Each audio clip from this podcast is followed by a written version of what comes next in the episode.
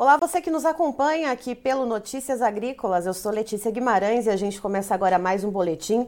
E vamos falar um pouquinho sobre o mercado de rações, mercado de nutrição animal e um levantamento global que foi divulgado pela Altec, uma multinacional na área de nutrição animal. Quem está aqui comigo hoje para falar sobre esse assunto é o Clóvis Menacho, que é diretor comercial da Altec do Brasil e vai trazer um pouquinho desses dados para a gente destrinchar um pouco, então, a questão da produção do Brasil, levar um pouquinho esses dados, então, esse contexto uh, para o que está acontecendo na China, a produção de rações lá na China e principais desafios e possibilidades que a gente tem para 2023. Seja muito bem-vindo, Clódias. Muito obrigado, Letícia, pela oportunidade de participar com vocês. Clóvis, vamos lá então. A gente vê que pelo levantamento realizado pela Altec, a produção global ficou praticamente estável. O que, que isso significa? O que, que isso nos mostra? Existe um consumo, uma demanda, existiu em 2022 uh, uma demanda por proteína animal similar ao que se via em 2021 ou não? Houve uma queda na demanda? Né? Era esperado esse número que a gente vê pelo levantamento da Altec? Bom, Letícia, primeiramente, a gente está muito contente porque faz 12 anos que a Altec vem fazendo esta pesquisa a nível mundial. Esse ano a gente atingiu perto de 28 mil fábricas de rações no mundo inteiro e abrangeu 147 países. Dentro dos resultados a nível global, a gente vê uma certa estabilidade, onde tem números interessantes, por exemplo, a América Latina foi uma das regiões que cresceu dentro da produção do que a gente esperava acontecer depois de tantas crises que a gente sofreu, tanto o tema sanitário da Covid, como também o tema que nos afetou a crise de eh, Ucrânia e Rússia. Então, os números são dentro do que a gente esperava. Há uma recuperação, especialmente no lado da, da América Latina, eh, donde hay sectores que crecieron y sectores que decrecieron. Interessante ver como a ração de mascotas cresceu a nível mundial, quase um pouco mais de 7%, onde, obviamente, isso é devido à mudança de comportamento depois de ter essa crise sanitária mundial da Covid. Muita gente, estando isolada, começaram a adotar mais eh, mascotas para, para para companhia dentro dele. É, só para pontuar, ver. desculpa, só interromper um pouquinho, Cláudio, pontuar para quem está nos assistindo, esse levantamento da Altec, ele leva em conta não só aqueles animais uh, de criação para o agronegócio, né, como uh, bovinocultura de corte, bovinocultura de leite, avicultura de corte, avicultura de postura, suinocultura. Há também uh, nessa conta a ração voltada para equinos e também para o setor de pets, que é o de mascotes, como o Cláudio está explicando, né, Cláudio? Desculpa ter te ter interrompido, era só para posicionar quem está nos assistindo. Exatamente, também, em realidade, a pesquisa abrange toda a produção de ração para utilização em animais vai até a aquacultura, que Sim. é outra, outro de, de, das indústrias que, que está crescendo eh, consideravelmente. É, mas vamos então nos ater aquelas uh, essas rações uh, voltadas então para a produção de proteína animal, né? As mais consumidas principalmente, né? Leite, carne bovina, ovos, uh, carne de frango e carne suína. Uh, o que, que, vocês levantaram, Clóvis, na, na relação dos países que mais produziram? Se a gente puder elencar pelo menos os três primeiros países que mais produziram ração em 2022. Houve alguma mudança em relação ao ranking de 2021? Não, não teve a mudança no ranking a, apesar de que decresceu a produção na China, a China sigue sendo o maior produtor de ração do mundo, uhum. com mais de 260 milhões de toneladas. Eh, Estados Unidos sigue em segundo, Brasil está em terceiro lugar. Brasil tuvo praticamente estável, mas um crescimento quase de 1% em toda em relação de todos os alimentos de animais. Né? E outro dado interessante que se juntamos eh, China, Estados Unidos, Brasil e a Índia, estamos falando quase o 50% da produção de, de, de ração no mundo. Então, existe uma concentração. Chama atenção, por exemplo, no Brasil, eh, decresceu o consumo de ração para gado de leite em 3%, uhum. decresceu o consumo de ração para galinha coedeiras em 4%. Isto praticamente é, é devido a, a, uma força externa que especialmente vem marcado por o tema de é, alça dos preços das matérias-primas. Então, eu acho que isso afetou eh, a quase a toda a indústria e, e foi interessante esta pesquisa porque esse ano houve uma interação de outros tipos de, para entender tendências que marcam a, a indústria de ração eh, animal. Uhum. É, Mas, só antes da gente começar a destrinchar, então, uh, por setores, né, falar de, de bovinocultura leiteira, de suinocultura, uh, falar sobre os desafios. Você começou a comentar sobre custos de produção, Clodes. Uh, como que ficou essa questão, então, a questão do preço dos grãos, a questão do acesso desses grãos, o fornecimento? aqui no Brasil, os grãos produzidos aqui foram o suficiente para a produção de rações? Uh, a gente teve que trazer dos países vizinhos, Argentina, Paraguai. Uh, como que foi esse cenário dos custos, então, em relação aos grãos e também aqueles insumos que são dolarizados, que a gente sabe que a ração também tem outros componentes, outros aditivos. E lembrando que o dólar né, segue no movimento de volatilidade que a gente viu né, ao longo dos últimos meses aí. Comenta um pouquinho então sobre essa questão dos custos, por gentileza. Parte, eh, na pesquisa se, se fez uma pergunta que, que, que era o fator que mais afetou a produção. 72% das pessoas responderam que foi o tema de custos de matérias-primas. A gente percebe que temos sim um impacto muito forte em custos, e não só grãos, estou falando todas as matérias-primas, uhum. com eu, com o problema da, da guerra da Ucrânia, a disponibilidade de fertilizantes, então isso, isso começou a criar uma série de eventos para aumentar esses custos. A gente sente também que um desafio muito, muito forte foi a crise logística, vou falar. Né? De uma logística de dupla, duplamente afetada. Falta de contenedores e a falta de espaço nos navios para poder eh, levar e trazer produtos. Né? A gente sofreu na pele o que é aumentar o período para poder importar e, sobretudo, o aumento expressivo do custo desse transporte. Né?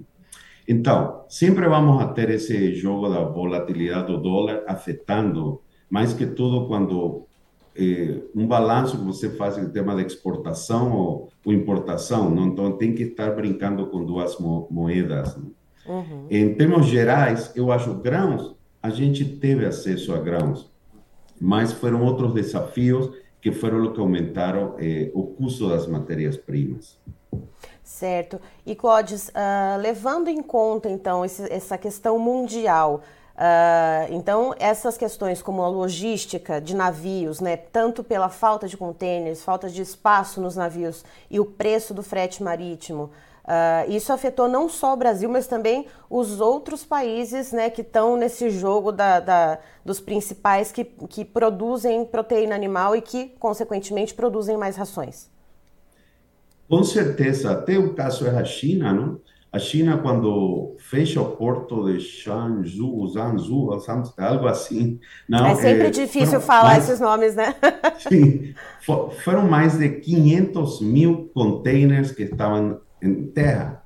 Então, imagina, porque o porto, por la política Covid-0, ficou fechado quase um mês, onde, um, atrapalhou mundialmente esse fluxo de, de transporte, mas também internamente para a China, não? que provavelmente esse é um dos motivos que também ajudaram a diminuição da produção eh, de ração na China. É, a gente tem aqui, eu estou até com a tela aberta aqui, uh, uma colinha, né, para poder trazer tantos números assim para quem nos acompanha. Uh, a China, então, segundo esse levantamento da Altec referente ao comparativo de 2022 com 2021, uh, ah, teve uma queda de quase 3% na produção de rações. Lembrando que são, uh, é uma conta que envolve rações para vários tipos de animais, né, para várias, né, para várias Uh, vários animais mesmo, como posso dizer, né? Para bovinocultura, para aquacultura, para equinos, para pets, então tem tudo isso na conta. Uh, mas duas coisas que eu queria destacar aqui, Clodes. Uh, a produção de rações para aves de postura lá na China caiu 3%, mas principalmente para a suinocultura, que caiu 5%. A gente recebe informações vindas da China de que há uma sobreoferta de animais, há uma sobreoferta de carne suína, e isso inclusive vem baixando drasticamente os preços da carne suína local. Uh, mas ao mesmo tempo a gente tem essa queda nas rações. Então, como que a gente consegue explicar esse, essa maior oferta de carne e de animais e essa queda na produção de rações por lá? Parte do que a gente tem entendido foi o efeito, eh, vou falar de eh, sanidade que a China enfrentou com a peste suína africana. Eles tiveram que desmar um grande número das matrizes lá na China e repopular os prédios, famosos prédios que falam de, de produção de suíno. Então, tem um efeito ainda a parte final de, do tema da, da peste suína. A gente entende também que o tema da diminuição do consumo foi muito devido à política Covid-0. As pessoas ficavam dentro de suas casas, não podiam sair, e são períodos longos. Né? Então, por isso, por isso é que a gente sente que tiveram que agora caiu o preço do suíno para incentivar e recuperar da, a, o consumo que eles tinham. Certo. E aqui no Brasil a gente vê já um movimento contrário, principalmente quando a gente fala na suinocultura. Uh, inclusive, os números uh, que a Altec divulga estão muito alinhados com os dados divulgados pelo Sim de Rações uh, das produções de ração para essas áreas que eu vou citar agora aqui no Brasil. Então, para gado de leite, houve uma queda de 3%, para aves de corte, houve um aumento de 1%. E para gado de corte, um aumento de 3%, e para suinocultura, um crescimento de 4% na produção de rações. Uh, isso explica também, Clódios, a questão da exportação aqui do Brasil, que a gente viu, uh, principalmente no final do ano, uma exportação muito grande de carne suína e de carne de frango também. É, definitivamente, a exportação é um dos fatores que, que mais ajuda nesse crescimento no, desses setores. É, sendo que carne, a carne suína, a produção suína, vem sendo afetada desde o começo do ano passado, não por justamente o squeeze que falam, não? É, aumento do custo de produção e também que não, não consegue o produtor repassar esse aumento para o consumidor final. Não? Então, é um desafio enorme que se tem na produção, avicultura. São, são movimentos cíclicos normais que às vezes acontecem, pero en estos periodos a gente sentiu que foi alongado esses períodos, não? Onde o produtor teve que botar muito engenho e muita criatividade para seguir produzindo.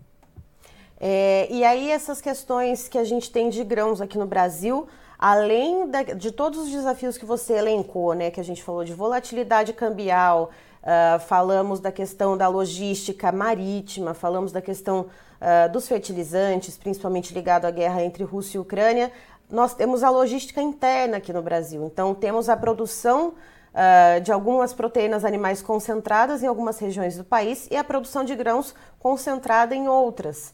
Uh, e algumas quebras de safra também, enfim. Uh, como que ficou esse desafio aqui dentro do país para a produção? Como que isso chegou a afetar em 2022? A gente sempre vai, vai ser afetado esse tema logístico interno, não? E pior, por toda, não falar crise, mas o desafio políticos sociais que o Brasil sofreu no último final do ano passado para cá, não, em sentido de, de a vezes essa desesperação se vai ter, não vai ter, mas eu acho que devagar, devagar, eh, a gente está conseguindo arrumar essa parte logística, não? É interessante ver como o crescimento, por exemplo, de uma indústria como a etanol à base de milho, é, como vem crescendo no centro-oeste do país, onde isso, isso dá também pautas de que é, temos mais produção, vai seguir produzindo mais grãos. Né? Então, isso é algo interessante. Eu sempre a vezes me falam, você é otimista demais, mas é uma característica de, de, de, enxergar, não? Eu sempre falo, por sorte a gente está na indústria certa. A gente tem que seguir produzindo alimentos para o mundo inteiro. E, Clodes, uh, o que, que a, gente, a gente pode esperar para 2023 agora? Né? Estamos começando o ano aos poucos. Uh, aqui no Brasil, pelo menos com os produtores de aves de corte, aves de postura, uh, de suínos e também de leite, a gente percebe que os custos com as rações, os custos com a nutrição animal seguem em patamares altos. Uh, e a gente vê também agora a China voltando do feriadão do Ano Novo. O que, que a gente pode esperar, né, tanto aqui para o Brasil quanto para a China? E se quiser também trazer um cenário global né, para a produção de rações, o que, que dá para se falar já de perspectiva para 2023? Eu acho, pensando no Brasil, eh, temos uma pressão que vai ser a pressão sanitária, no sentido que nossos, os países vizinhos estão sofrendo el embate ya ciertos focos de influenza. Eu acho que também isso é destacar muito bem que o trabalho que faz as associações, uh, o mapa e tudo para preservar essa contaminação que chega ao Brasil para não per prejudicar. Eh, eu sempre vejo o lado positivo deste assunto no sentido que o produtor é demasiado eh, flexível em todas estas situações. Uhum. A gente vê um intenso uso e adaptação de tecnologias que vão ajudar a produzir eh, melhor, mais barato e sempre sustentável. Não? Isso é algo que a gente sente que cada dia mais existe essa profissionalização e tecnificação da produção. Sempre se falava que nossa indústria agropecuária, vou falar em geral, era menos avançada no mundo digital. Mas, e não só é coleta de dados, não há uma aplicação enorme de tecnologia, que isso também é, é muito, muito legal de ver acontecer com estas situações de crise, não? que é onde saem as melhores soluções.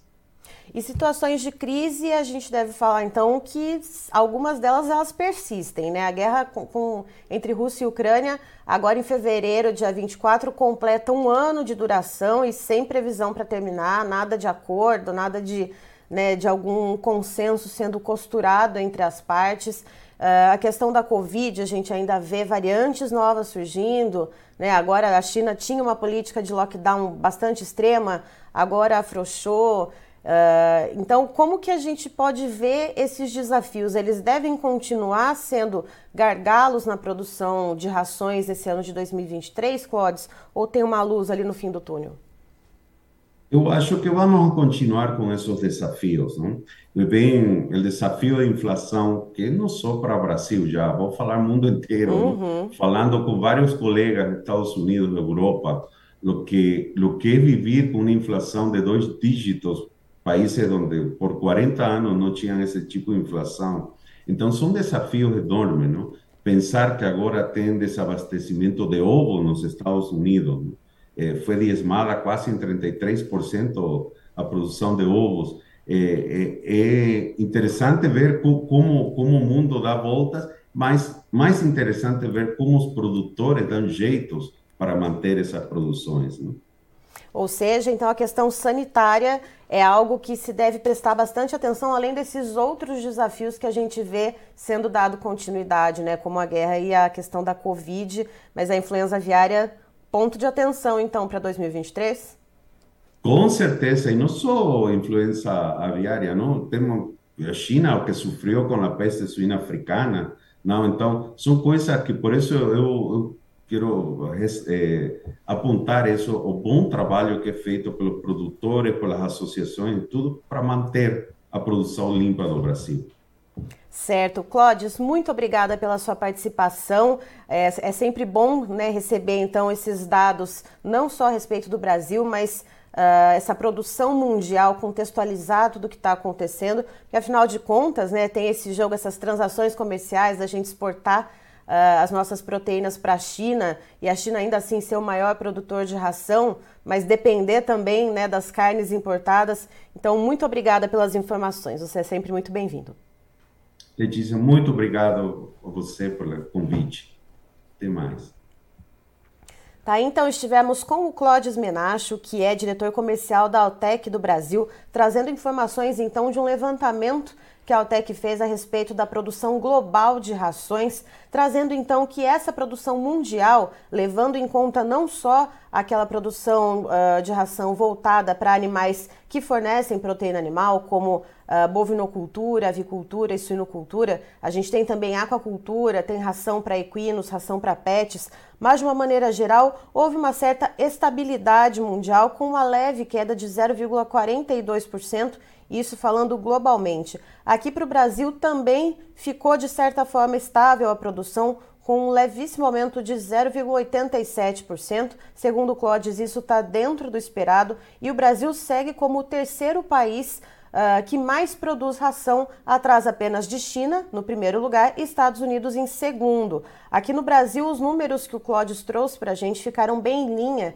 uh, com o que foi divulgado pelo Sim de Rações. A gente teve um aumento de 4% na produção de rações para suinocultura em 2022 no comparativo com 2021, aumento de 3% uh, para bovinocultura de corte, aumento de 1% para avicultura de corte, uh, queda de 3% para a bovinocultura leiteira e queda de 1% uh, para a avicultura, uh, perdão, de 1% para a avicultura de postura. Então a gente tem todos esses dados, o que explica bastante Uh, a questão das nossas exportações terem ido muito bem, então a gente tem uh, isso muito em linha com a produção. E o Clodes traz também dados a respeito da China. A China ela segue sendo o maior produtor de rações, mas teve uma queda então esse ano de quase 3%, e vale destacar então uma queda de 5% na ração para suínos e de 3% na ração para aves de corte. Segundo Clodes, isso se deve muito à questão do represamento de uma demanda lá na China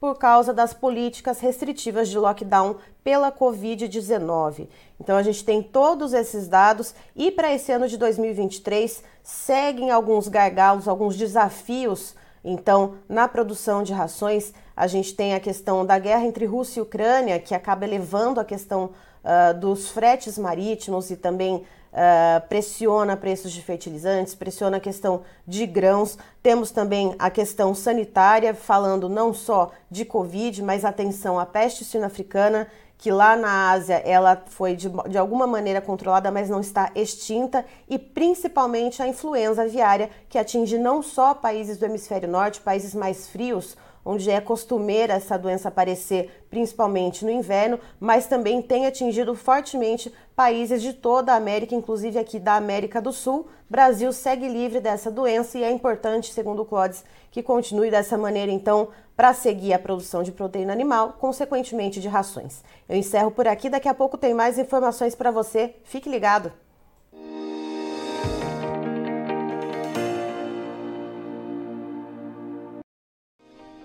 Se inscreva em nossas mídias sociais. No Facebook, Notícias Agrícolas. No Instagram, arroba Notícias Agrícolas. E em nosso Twitter, arroba Norteagri.